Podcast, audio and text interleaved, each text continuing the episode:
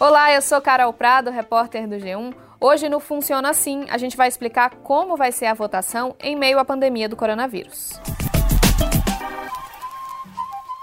Como quase tudo nesse ano de pandemia, as eleições de 2020 também vão ser diferentes por causa do coronavírus. Primeiro, as datas. A votação teve que ser adiada de outubro para novembro. Com a mudança, as eleições vão acontecer no dia 15 de novembro, no primeiro turno, e no dia 29 de novembro, no segundo turno, onde ele for necessário.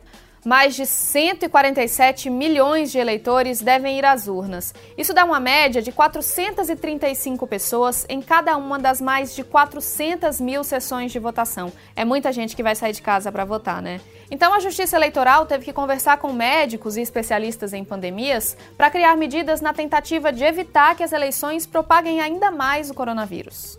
O uso de máscara vai ser obrigatório nos locais de votação o tempo todo. O ideal é você colocar a máscara quando sair de casa para votar e não tirar em nenhum momento. Para reduzir as aglomerações, o horário de votação foi ampliado em uma hora.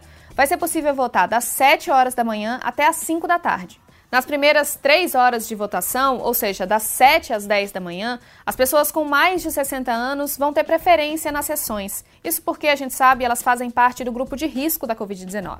Mas isso não quer dizer que os outros eleitores não vão poder votar nesse horário. Eles podem aguardar no fim da fila ou numa fila separada, sempre respeitando a prioridade dos idosos. Ao contrário do que muita gente pode pensar, não vai ter medição de temperatura na entrada dos locais de votação. A Justiça Eleitoral diz que isso poderia aumentar as filas e aglomerações. Os eleitores que tiverem febre ou forem diagnosticados com a Covid-19 nos 14 dias anteriores à eleição não devem ir votar. Depois eles podem justificar a ausência por esse motivo. Nas filas, o distanciamento entre uma pessoa e outra deve ser de pelo menos um metro.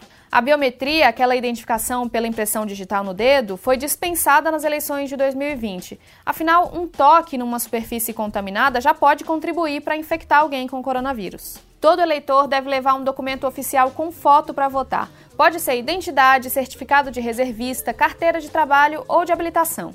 Quando você for votar, fique de olho se na sua sessão tem álcool em gel suficiente para que todos os eleitores higienizem as mãos.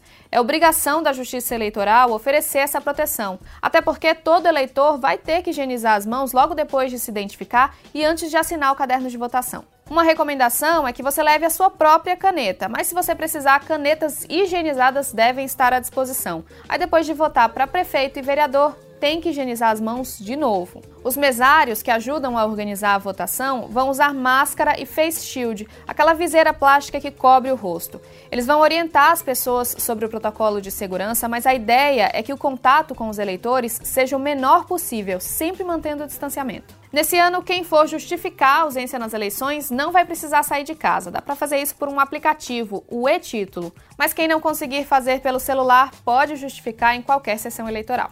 E se você for votar, não esquece, hein? o ideal é fazer tudo da forma mais rápida possível, sem perder tempo e sempre de máscara. Em 2020, o Funciona Assim do G1 ajuda você a entender as regras para as eleições municipais. Para ficar informado, é só assinar esse e os outros podcasts do G1. Até mais.